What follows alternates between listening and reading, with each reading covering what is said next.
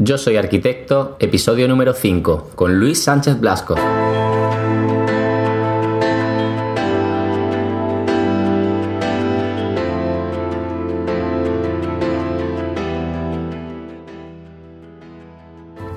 Hola a todos, aquí Carlos Montilla de yo soy arquitecto.com.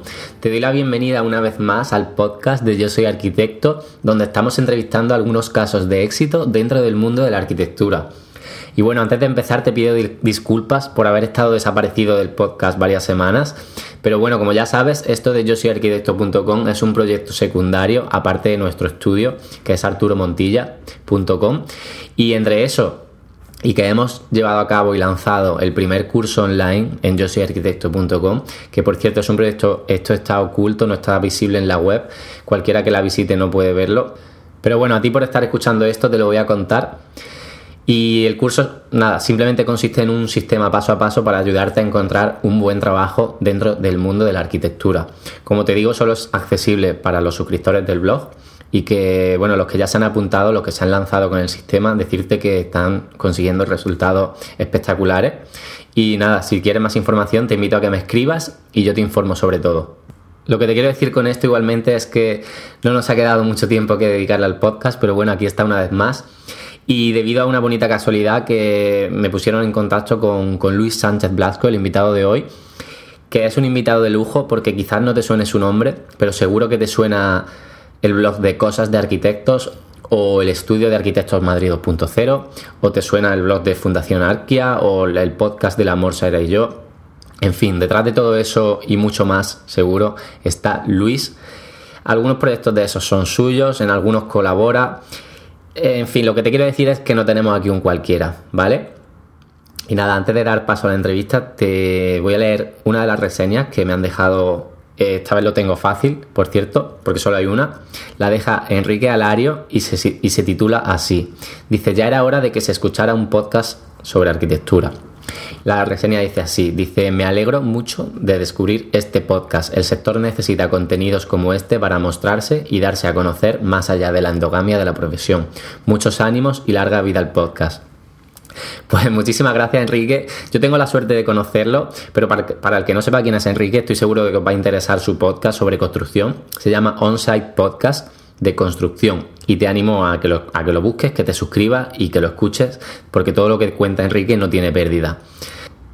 Y ahora bien, ya por último, comentarte que este podcast está patrocinado por Plan Reforma, una plataforma online que te envía a los clientes a tu estudio de arquitectura de manera automática. Lo único que tienes que hacer es registrarte gratuitamente en su plataforma y en ese momento comenzarás a recibir la información verificada de personas de verdad que necesitan un arquitecto. Yo creo que si estás comenzando, Plan Reforma es una buenísima manera de despegar. Y para más información, nada, visita el artículo que acompaña este podcast o entra en www.planreforma.com. Y ahora ya sí, te dejo con la entrevista con Luis Sánchez Blasco.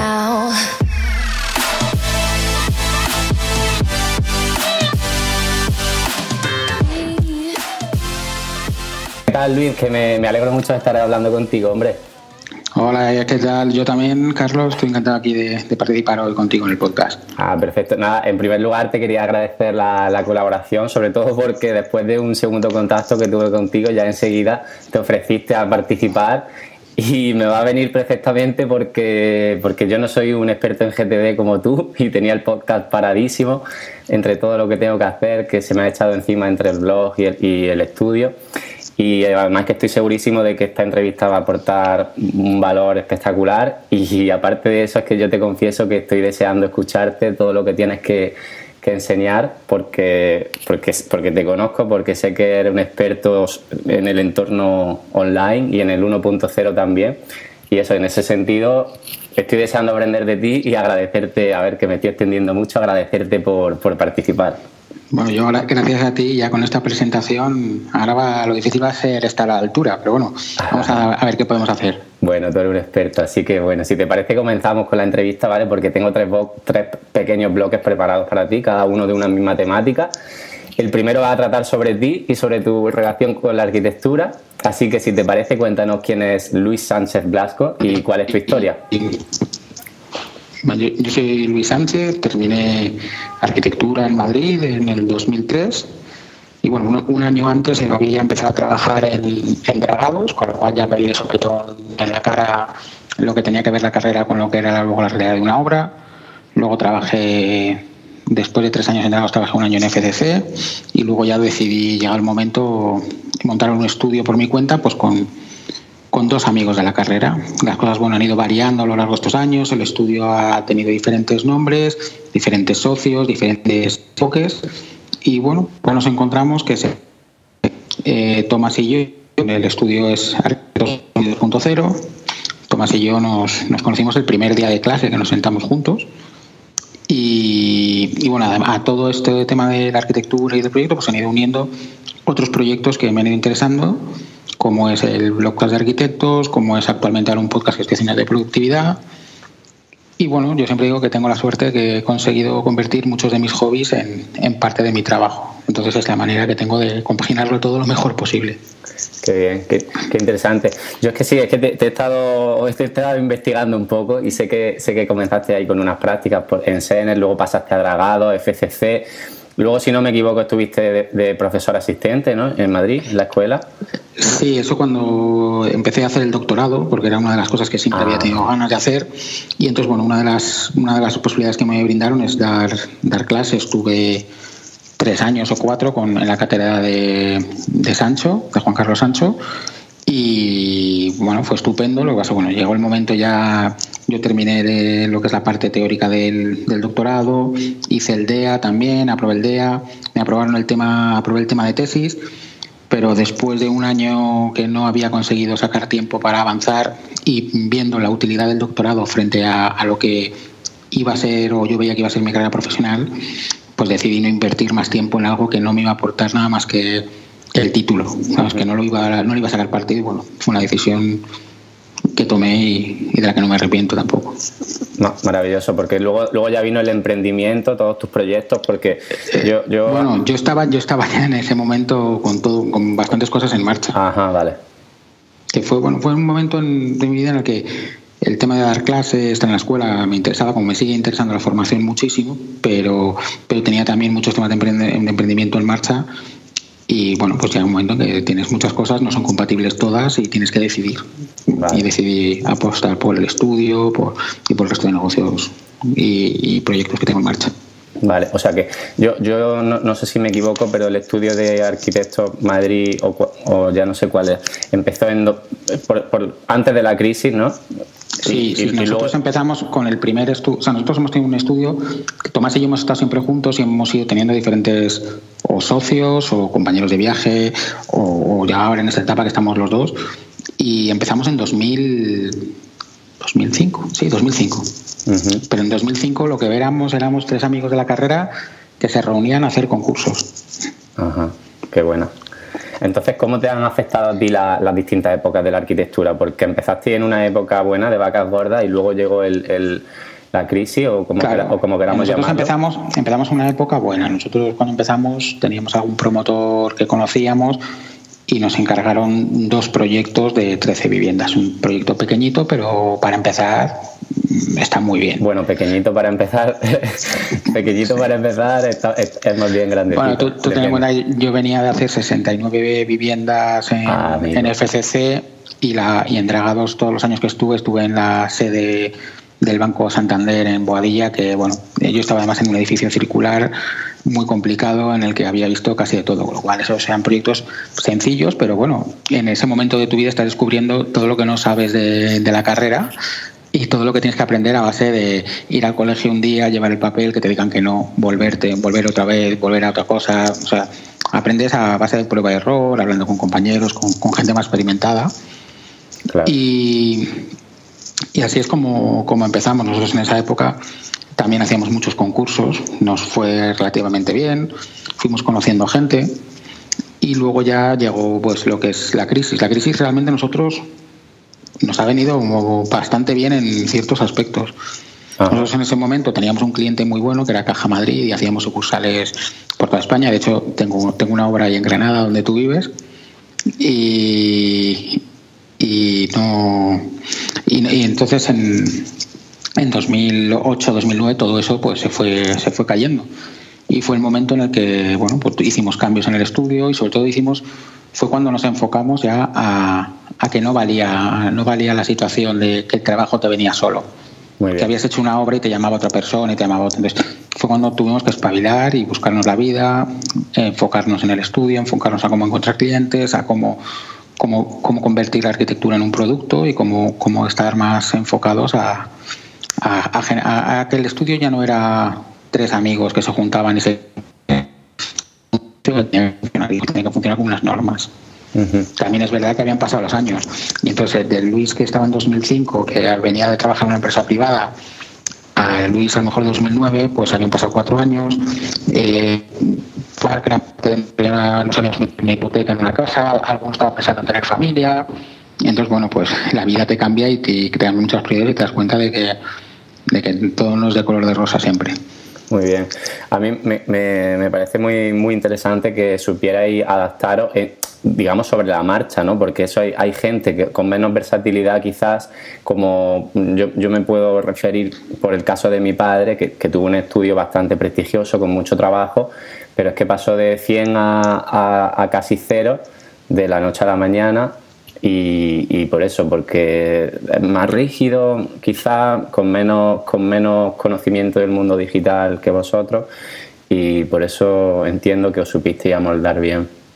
¿Es así? Sí, no, realmente todo empezó porque en 2000, en 2009 todavía teníamos algo de trabajo, pero en 2010 pues es que nos reuníamos allí a, a mirarnos porque no hacíamos nada. Pero los concursos que había tampoco valía la pena presentarte, porque cuando un concurso se presentan 500 candidaturas y ves el tiempo que estudia un, concurso, por muy bueno que sea el jurado, 500 candidaturas es imposible valorar el trabajo que llevan detrás en, en dos segundos que miras así las, las láminas resumen. Entonces decidimos que concursos tampoco íbamos hacer porque era perder el tiempo. Algunos lo intentamos, y fue el año que, empecé con cosas de arquitectos. Empecé en casa con, con Ana, con mi novia, empezamos a darle vueltas y, aquello pues a mí personalmente me abrió mucho los ojos. Mm. Primero me hizo ver que, uno, se puede, uno puede ser arquitecto pero ganarse la vida de otra manera. Eh, aprendí lo que no está escrito sobre WordPress, sobre Internet, sobre el marketing, sobre, sobre cómo funciona el mundo online, pero es que era un momento en el que yo miraba y estaba plataforma arquitectura, medios ingleses, americanos, pero, pero había poco más en español. Y gente de la que hoy en día es referente, son gente que nació en ese momento con en ese momento justo, o sea que con las que yo he ido creciendo a la par que ellos, en unas cosas lo he hecho mejor, en otras cosas lo he hecho peor, y a día de hoy sigo mirando qué hacen y, veo que, que, me gusta de lo que hacen e intento adaptarlo a mi forma de ser, o, o veo que, que, hacen que no me gusta y digo, ah, pues esto yo lo tengo que evitar porque si no me gusta que lo haga otro, yo entiendo que si lo hago yo a la, gente que me lee a mí o a la gente que nos consulta no le va a gustar. Claro, yo es que alucino desde luego con la, con la presencia online que tienes tú, porque a lo mejor la gente no es consciente de quién está detrás luego de los sitios, porque si no tienen eh, una marca personal o Quiero decir que tú estás detrás de cosas de arquitectos, que es un blog que sigue muchísima gente, pero es que luego tienes el estudio de arquitectos Madrid 2.0, Reformas Integrales Madrid 2.0, luego estás empezando un podcast de, Aprendiendo GTD, has sido colaborador en, Fundación Arquía, en, en el podcast de Amor Soy Yo, que es el más famoso de arquitectura, en fin. Yo, yo, imagino que todo esto es fruto de, de, los años y de trabajo, pero me gustaría saber qué técnicas y acciones concretas has seguido tú para, para tener esta gran presencia online que te habrá reportado tanto, tanto éxito?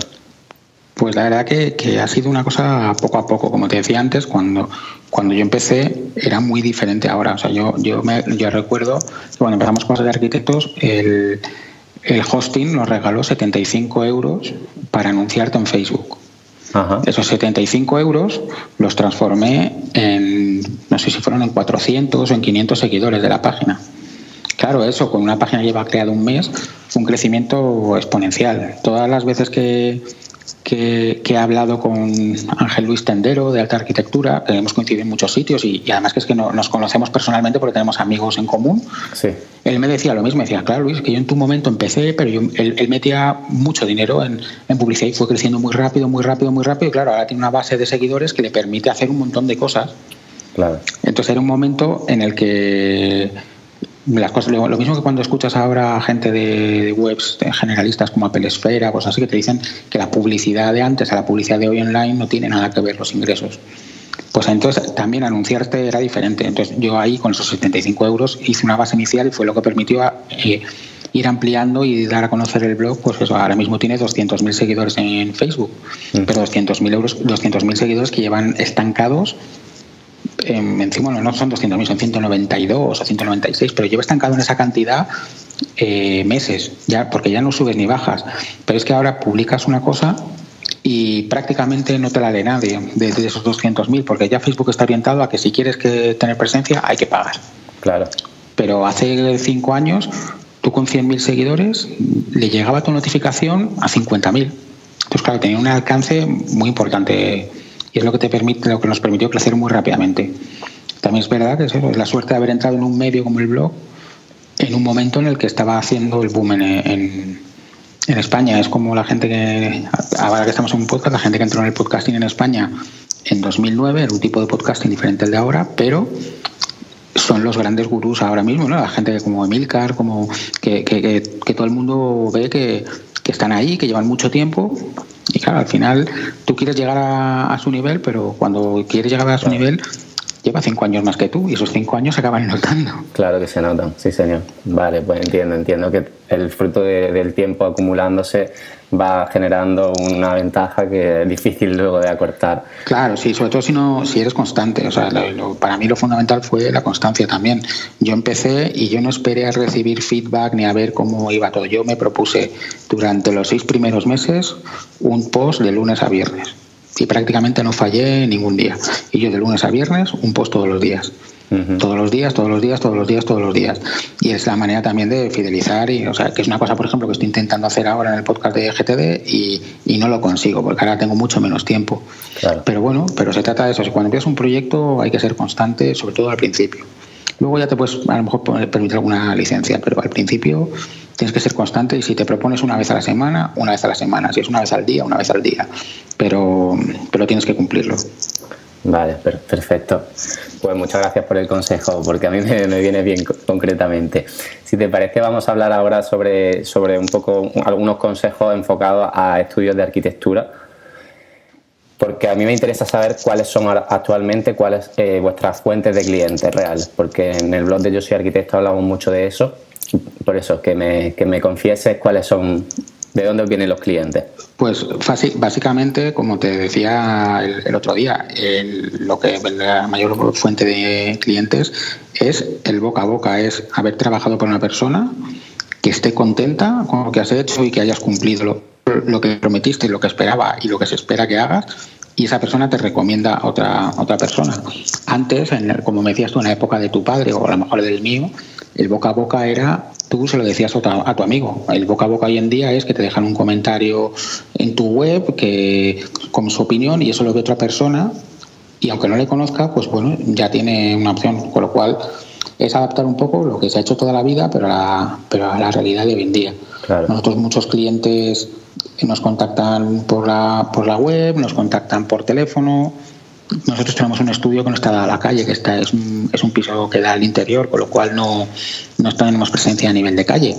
Sí. Pero sobre todo ahora, ya después de muchos años, nuestra principal clientela son conocidos de clientes, amigos de clientes, pero al principio también hemos tirado, cuando empezamos y arrancamos y no teníamos trabajo, hemos tirado de servicios de estos que pagas porque te den contactos de clientes. Pero claro, es como un marketing, es como el que paga por por estar en Google o el que paga por anunciarse en Facebook, pues hay portales que, en los que tú te apuntas y, te dan el contacto de un cliente que quiere hacer el tipo de trabajo que tú buscas. Vale, sí, ya sé, ya sé a lo que te refieres. Muy bien, pues me parece buen consejo para comenzar, tanto si lleva un tiempo como si estás comenzando. Así que, perfecto. Ahora, ¿Qué importancia le das tú a los nuevos o no tan nuevos métodos de captación de clientes? Es decir, a la web, al marketing, a las técnicas de venta que los arquitectos tienen fama de no saber vender. Es decir, ¿dirías que son más importantes esas actualmente que las tradicionales, que era buscarte a lo mejor un poco más la vida en la calle, el promotor, el boca a boca? Yo depende, depende. O sea, si tú, por ejemplo, estás enfocado a promotores, a a marcas, ¿no? Tú imagínate que alguien que, le gusta dedicarse al retail marketing y lo que, lo que tiene que buscar son eh, marcas que entran en franquicias para hacer los diseños sus locales ahí pues el boca a boca, el, conocer a alguien o el ir en persona, yo creo que funcionaría mejor.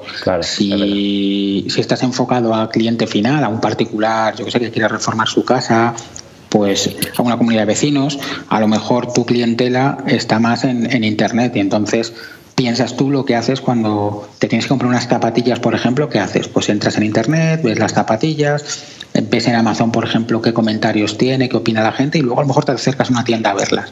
Pero te has informado, con lo cual la presencia con una web pues me parece fundamental para, para estar ahí porque realmente lo van a consultar. Si te vas a enfocar, por ejemplo, yo, yo tengo algún conocido que se está enfocado a hacer informes periciales y tasaciones y cosas de ese estilo. Pues este se coge LinkedIn, porque lo estuvimos haciendo un día y se lo estuvo organizando, es cogerte LinkedIn y se tiene trillados todos los administradores de fincas y abogados de Madrid. Y entra en contacto con ellos, habla con ellos, se ofrece, les cuenta y bueno, pues lo que tienes que localizar es tu público, o sea, tu objetivo público, tu cliente, dónde está, cómo te va a buscar y, y actuar en consecuencia. Perfecto. Estupendo, pues totalmente de acuerdo contigo, Luis, en esto, porque, claro, hay veces que nos dejamos llevar, porque, claro, como actualmente la cantidad de información que tenemos es absolutamente mm, brutal y, desbordante, eh, yo mismo me pongo a leer blogs y te lees aquí una táctica, aquí otra, aquí luego otra. Y como intenta hacerlo todo sin sentido, mm, pues eso, no, no, no, va a tener un sentido completo la estrategia que de lo que tú estás hablando. Así que, perfecto. Pues mira, Luis, tú, yo es que tengo mucho contacto con, arquitectos jóvenes, o bien están empezando, o bien no tienen trabajo, o bien han montado su estudio y tienen poquitos clientes.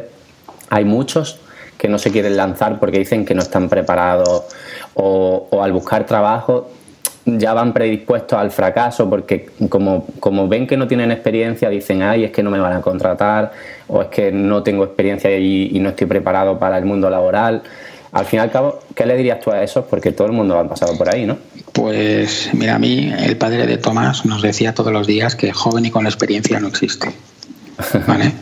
y, si tienen la sensación de que no salen preparados de la carrera, yo se lo confirmo que no lo están. Porque yo tampoco lo estaba, pero tampoco a lo mejor lo estoy al 100% preparado hoy en día, porque me queda mucho que aprender, pero solo se aprende con espíritu de quererlo aprender. O sea, yo la primera vez que llevé una cosa a avisar al colegio, tuve que, ir 20 veces, porque me faltaba siempre un papel, me faltaba tal. Pero incluso con años de experiencia, en Granada tuve un problema para avisar, pues porque yo lo había hecho con el papel que lo hacía siempre y en Granada se usaba uno diferente y se soluciona todo hablando con la gente. Siempre hay una persona en el colegio dispuesta a ayudarte, a explicarte. A mí, a mí una persona en el colegio de Madrid que, que nos ayudó un montón y se, dedicó ese día, le vimos, tenían menos trabajo y una persona mayor y durante 10 minutos nos estuvo resumiendo, mirar, tenéis que mandar las cosas así, así, así para igual que ese ejemplo, a todo el mundo le pasa. Siempre hay alguien dispuesto a ayudarte, siempre puedes preguntar. Pero que, que te faltan conocer cosas, seguro, seguro, pero hay que tener espíritu de aprenderlas. En la obra, pues oye, pues si tienes una obra grande y crees que estás un poco flojo en construcción, que eso solemos fallar mucho los arquitectos y sobre todo al principio, y no te sientes tan seguro, ¿por qué no te buscas una persona mayor que te ayude? A lo mejor esa dirección de obra conviene hacerla junto con un con un aparejador más experimentado que, te eche una mano con, o con otro compañero un poco más mayor que te, que te ayude. Qué buen consejo. Es que nos, nos, da miedo, pero nos da miedo. Pero yo, por, yo por ejemplo, siempre digo que cuando, de una de las personas que más he aprendido ha sido cuando estaban dragados del encargado que yo tenía. Yo entraba a las 8 de la mañana en la obra y me pasaba detrás suyo hasta las 6 de la tarde. me, subía a la caseta a las 6 de la tarde y hasta las 8 hacía todo el trabajo que tenía que haber hecho de oficina durante el día pero donde aprendí era con él, cuando me iba explicando cómo se hacían las cosas y cómo todas esas líneas y dobles líneas y polilíneas que dibujamos en AutoCAD, cómo, cómo se reflejaban luego allí abajo. Qué bien, claro. Pues muy bien, todo es empezar, ponerse, eh, echarle valor, como yo digo. Ese consejo me ha parecido espectacular porque, claro, a veces creemos que lo tenemos que hacer todos nosotros o resolverlo nosotros y no nos damos cuenta de que, de que pidiendo un sencillo consejo, una llamada de teléfono que te puede, te, puede solucionar el problema en cinco minutos o, apoyarte es el, eso que, el ejemplo que has puesto de llevarte a, por ejemplo, colaborar con un aparejador que tenga muchos años en una dirección de obra que me parece clave, porque ya te digo, una dirección, tu primera dirección de obra no, es que no estás preparado, da igual mm, sea como sea.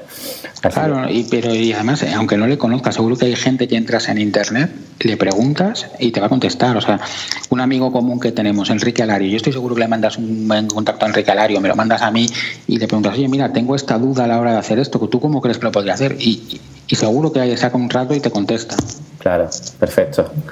Pues eso, vamos a apuntarnos el consejo de tener, ayudar también en, lo llamamos networking así por ponerle alguna palabra, pero sí, el caso es tener contactos, tú también aportarle siempre que pueda estar disponible para ellos y colaborar mutuamente. Perfecto. Claro. Pues mira, Luis, vamos a hablar ahora de, de los arquitectos del siglo XXI. Y a mí me interesa muchísimo saber cómo enfocarías tú tu carrera profesional, tu, tu, vida como arquitecto si terminaras mañana la facultad, o sea, la escuela de arquitectura? Si, terminas, eh, si terminase mañana, posiblemente no construiría. Ni, ni me colegiaría, ni, ni, ejercería de arquitecto como me han enseñado en la escuela. Ajá, pues cuéntame más. Eh, te digo que habría posiblemente habría creado un blog durante la carrera y, y habría intentado apostar por un negocio online adyacente a, la arquitectura que pudiese mantenerme en vivo sin tener que construir, sin tener que... Es que actualmente yo creo que el trabajo de tiene una habilidad altísima, pero con un sueldo y con unos honorarios bajísimos y una percepción de nuestro trabajo que es el mal, el mal necesario. O sea, por cada cliente que entra en un estudio valorando que seas tú el arquitecto y que el trabajo bueno que lo vas a hacer, te entran 20 que, que entran allí porque ellos ya tienen clara su casa y lo que quieren es que le firmes el papel. Sí, eso Entonces, a mí, a mí eso me da mucha, mucha rabia. Me da mucha rabia, intento cambiarlo todos los días, pero solo no lo consigo. Necesito que me ayudéis.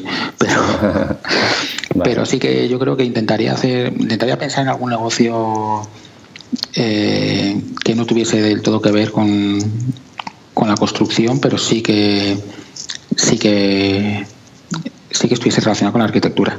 Luego, ¿sabes? A mí me apasiona la construcción y donde me lo paso bien es en la obra, pero que eso no quita, ¿sabes? Pero, claro. pero, pero si acabase de salir, probablemente ya me habría metido en el mundo online al inicio de la carrera casi, porque con la edad que hubiese tenido, me hubiese tocado hace 5 o 6 años al inicio de la carrera.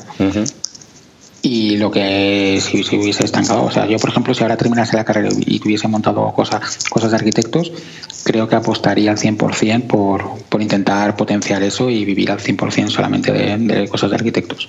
Muy bien, pero, o sea, ¿cómo, ¿cómo se hace eso? Porque ¿qué fuentes de ingresos puede buscar un arquitecto hoy en día que no sea que no sea la construcción, hacer proyectos, hacer certificados, hacer reformas, lo que sea? Eh, hombre, pues eh, está desde un blog que puede ser eh, puede ser unos ingresos por publicidad o por representación. Puedes trabajar para una marca como representante comercial de materiales, de eh, puedes dedicarte a, temas de, arquitectura plenamente, pero, pero especializándote. O sea, yo es que eso sí que lo veo básico. A mí me, me, repatea que terminamos, nos dan el título y, y podemos hacer desde un rascacielos hasta una caseta de perro intermedio pero sin, sin valorar. Y encima ves las licencias de los ayuntamientos y efectivamente te piden los mismos papeles para el rascacielos que para, para la caseta del perro. Pero si tú llegas y te especializas, por ejemplo, en, en informes periciales o, en tasaciones o en certificados energéticos, al final optimizas mucho el proceso, compites lo suficiente en precio sin tener que tirar los precios, pero compites sobre todo en, en ser eficaz. Es decir, consigues que a lo mejor yo tenía un compañero en la escuela que se, que se eh, especializó en hacer viviendas de protección oficial. Entonces se sabía toda la normativa de viviendas de protección oficial al dedillo, tenía un montón de modelos de viviendas ya hechos y él en hacerte un proyecto de eso, un concurso, tardaba pues la mitad que tardaba a lo mejor nosotros en nuestro estudio. Entonces eso le permitía ser mucho más competitivo. Qué bien. O sea, te, iba a preguntar justo algo en ese sentido y es que era ¿en qué crees que están fallando los arquitectos hoy en día? Y, o sea, y aparte de la, del no especializarse, ¿crees que hay algún error que también estamos cometiendo? Yo creo que sobre todo es en querer hacer de todo. O sea, lo que te decían, nosotros en el estudio nos llama mucha gente que, que queremos que nos hagas un certificado energético y nosotros directamente le decimos, no, no, mire, yo no hago eso.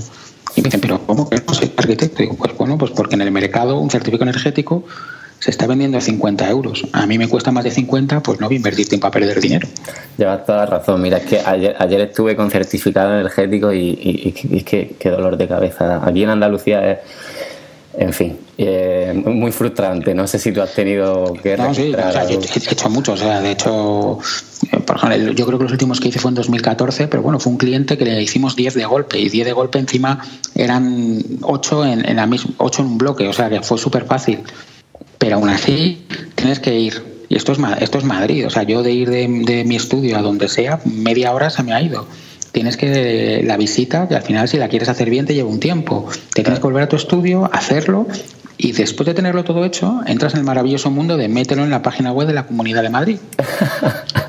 que entra lo mismo en cinco minutos, que entra lo mismo en dos horas, o te has pasado un día entero y no no, y, no va. No, no, se sabe, no se sabe muy bien por qué. Sí, sí, nadie, nadie, nadie sabe por qué no funciona bien la cosa de la... Y, eso que digo yo de la Comunidad de Madrid, sé que pasa en muchas más comunidades, que no es cuestión de, de que en Madrid no funciona, no, es que no funciona en muchos sitios. Que amigos de Valencia me dicen que les pasa lo mismo, que dices que todo el mundo me dice lo mismo. Yo puedo valorar mi trabajo hasta este punto.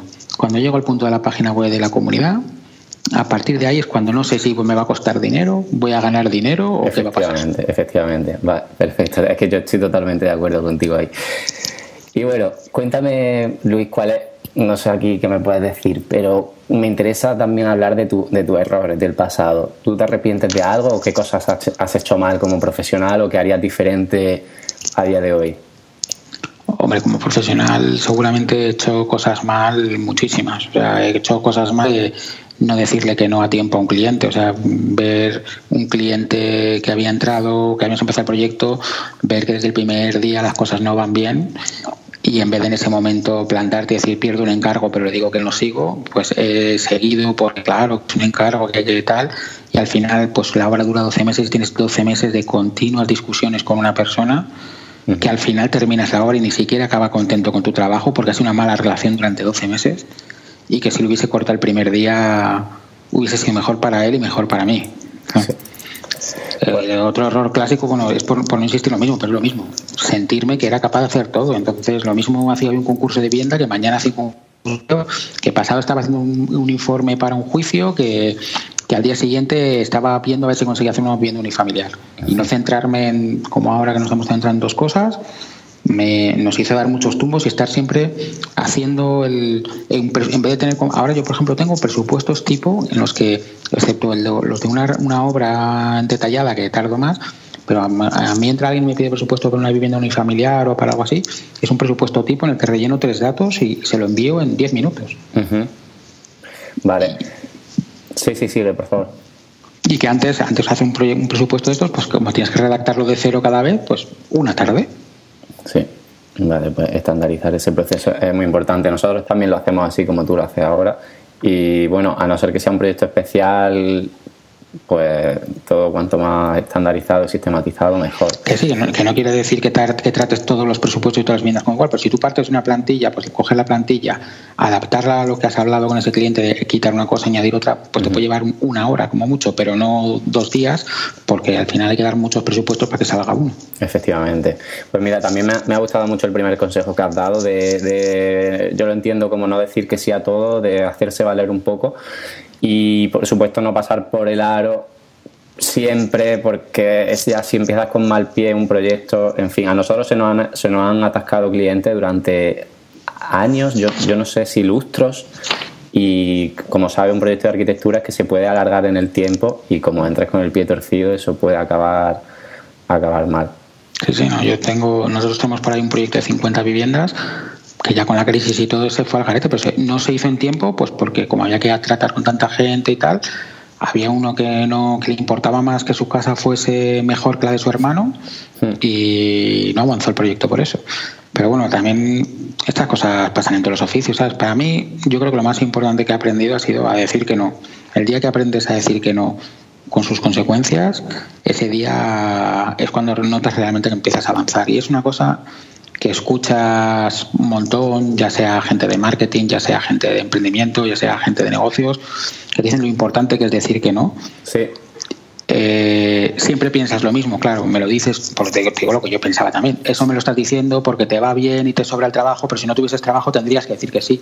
Claro. Pero, pero te das cuenta que no, que es que hay que ser firme y aunque no tengas trabajo, si a ti te dan una cosa y no es lo tuyo, es mejor decir que no, porque como digas que sí te salga, como no es tu especialidad, vas a tener un margen de beneficio mínimo y todo el tiempo que le estés dedicando a eso es un tiempo que no le estás dedicando a lo que realmente te deja ti margen, que es a lo que te dedicas, a lo que has decidido dedicarte. Perfecto, Luis. Mira, no voy a añadir nada más porque lo has dicho perfectamente y, y es que no puedo estar más de acuerdo contigo. Yo esto lo hablo mucho con mi hermano y nada, dicho queda, tú lo has dicho, lo has explicado perfectamente, que se haga eco el que esté escuchando esto, por favor, porque es muy, muy, muy importante saber decir que no. Ahora te voy a presionar un poco, no sé si te vas a sentir muy cómodo después de lo que me has dicho, pero quiero que me digas cómo se iniciaría hoy un estudio de arquitectura al uso sin morir en el intento, si crees que se puede, si no, pasamos a otra pregunta.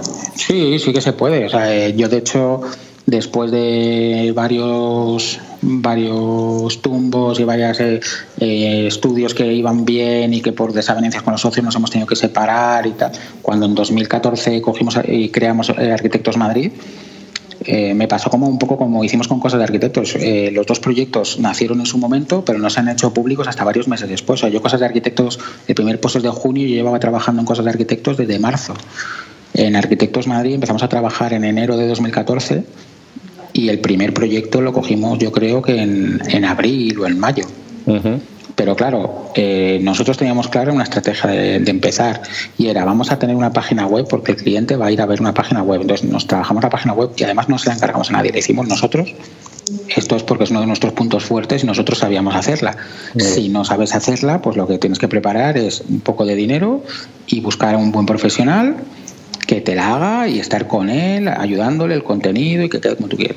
Luego lo siguiente que teníamos claro era definir bien claramente a qué, a qué nos íbamos a dedicar. Nosotros empezamos con cuatro ideas, las hemos ido puliendo y nos hemos quedado con dos. Las otras dos han muerto por el camino y lo que decía antes, se ha dicho que no y ya está. No, no, hay, que, no hay que obcecarse. Igual que le dije que no al doctorado, igual que no hay que obcecarse en una cosa que sabes que no tiene futuro, lo peor que puedes hacer es seguir insistiendo porque lo único que haces es perder tiempo.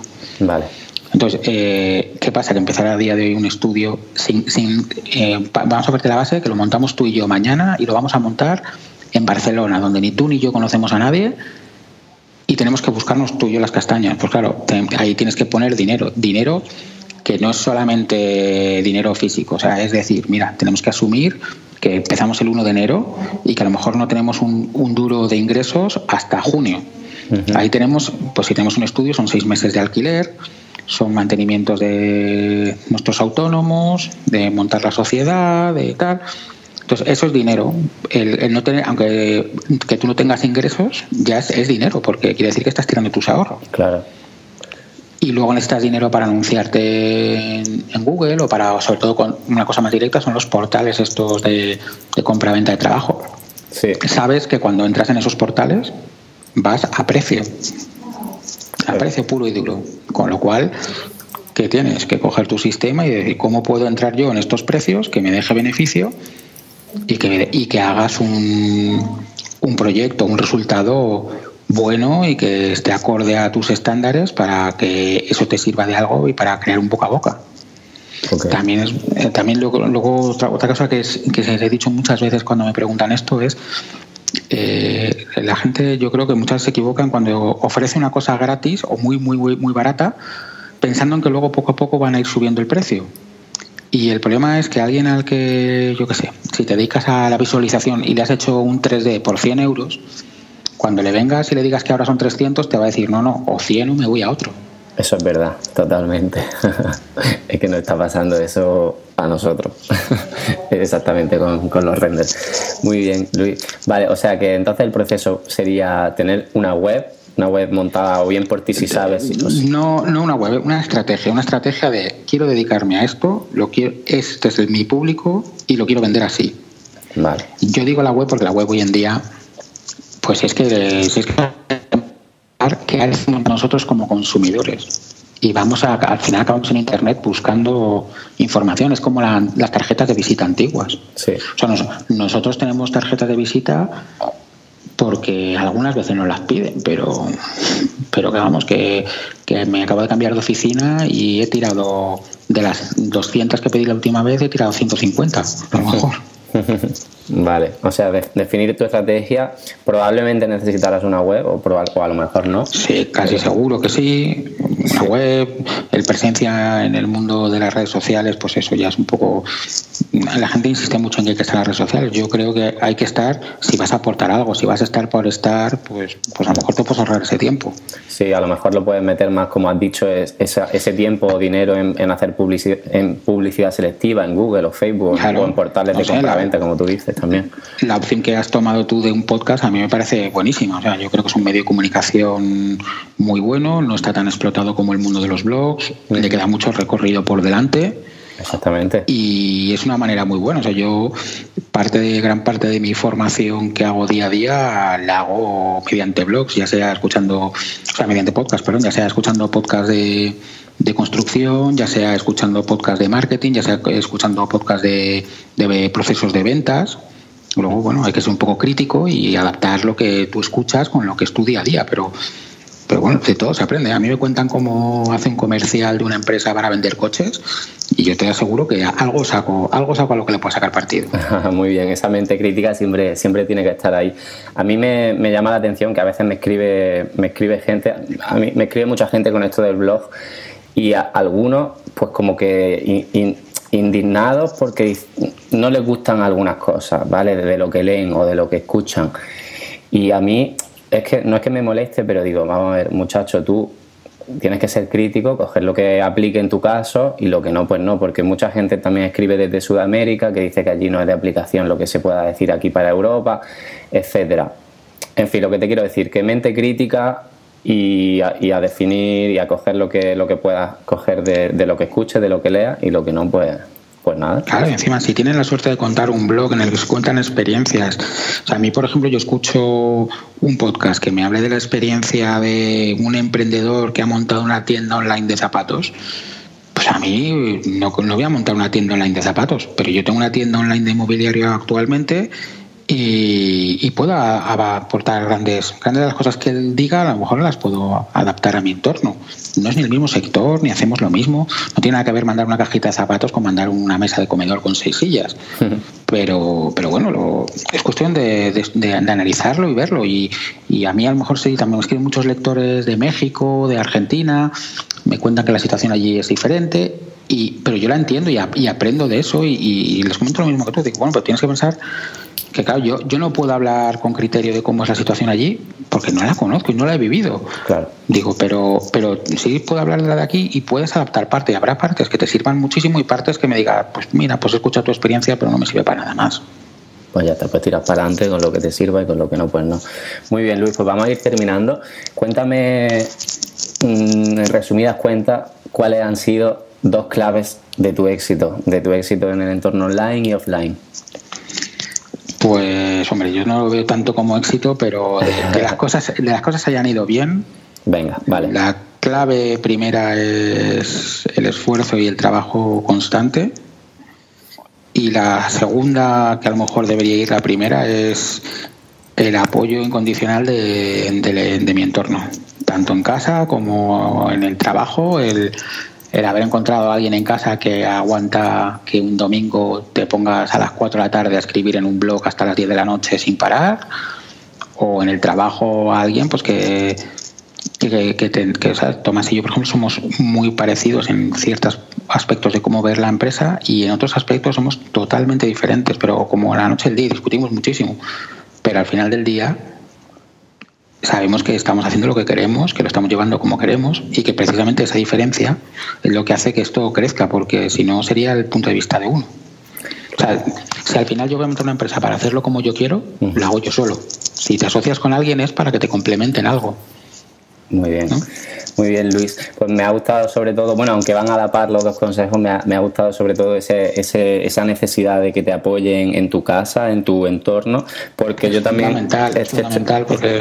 Yo lo, yo lo estoy viviendo también y, estoy súper agradecido también de que en mi entorno mm, apoyan lo que hacemos y si tuviera a gente cuestionándote todo el día o, o, o contigo porque porque no ven con buenos ojos, en fin, serían cosas que te, que te impedirían avanzar totalmente. Mira, yo cuando, cuando decidí que estudiaba arquitectura, yo tengo una prima arquitecta y mi tía me decía que estaba loco, que me iba a morir de hambre, que no iba a conseguir nada. Todo esto todavía no había venido la crisis, ¿eh? Pero bueno, porque, yo decidí estudiar arquitectura en el 95 y, y, me decían eso. Luego, cuando estaban dragados y decidí, no, cuando estaba en FCC y decidí dejar FCC y cambiarme por mi cuenta, escuché si estaba loco, que, que cómo se me ocurría dejar una empresa con un trabajo fijo. Y dije, bueno, pues el tiempo me dio la razón, ¿eh? porque mis amigos que estaban conmigo, el 90% o está fuera de España o acabó en el paro y está con, con otro tipo de trabajo. Perfecto. Pues y, y, en casa lo mismo, ¿sabes? En casa actualmente, pues yo ahora digo, oye, yo tengo que hacer esto y, y, no, no recibo pegas ni, ni problemas. O sea que, el apoyo en tu casa, de tu familia, de tu pareja es, es, es fundamental, ¿sabes? Me alegro, me alegro que si no, cuesta mucho. Pues muy bien, Luis. Cuéntanos ya para terminar dónde te encontramos, dónde prefieres que te encontremos, porque te encontramos en millones de sitios. Sí, hombre, pues eh, o sea, para contactar conmigo lo más fácil es o por Twitter, en mi Twitter personal, que es el S Blasco, o en, bueno, o en la página de contacto de Cosas de Arquitectos, que está en www.cosasdearquitectos.com, en arquitectosmadrid20 con número.com, o en el proyecto del podcast de, el podcast de productividad que es aprendiendogtd.com. Que en cualquiera de los medios me llega un mail y ya yo luego respondo desde otra pero yo atiendo a todo el que, a todo el que puede Vale, casi se, se, estaba cortando ahí al final lo que has dicho, pero todos los, todos los, todo el, Twitter y cosas de arquitectos y tal, que yo creo que voy a poner todos los enlaces y el que quiera contactar contigo, pues ya sabe que tiene a un súper profesional que le puede echar una mano, como bien has dicho en, en mitad de la entrevista, sobre, sobre alguna cosa. Perfecto, sin problema. Luis, pues muchísimas gracias de verdad por, por venir, por estar aquí y encantadísimo de hablar contigo. He disfrutado muchísimo. No, igualmente, gracias a ti por contar conmigo y una cosa, bueno, yo te lo dije por mail, pero enhorabuena por el proyecto porque me parece ambicioso e interesante y otra forma de que se puede ser arquitecto y hacer cosas diferentes. No, no, no todo es dibujar y no todo es hacer líneas y no todo es estar ahí. Se pueden hacer muchas cosas diferentes y hay hueco para todos. Lo único que hay que encontrar lo que a uno le gusta porque si te dedicas a, trabajar en lo que te gusta, al final no trabajas ningún día. Exacto, pues muchísimas gracias por el apoyo, Luis. Venga, muy bien. Un saludo. Hasta luego. Hasta pronto.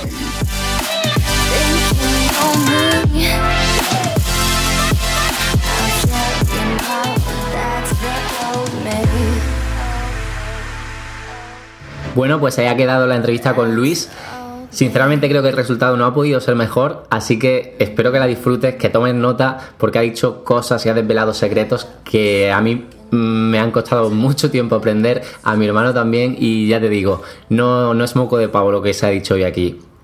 Y nada, me despido de ti y nos vemos cuando tú quieras en yo soy arquitecto.com.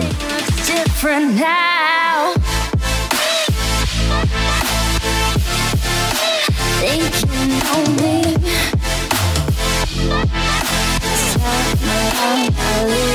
lonely.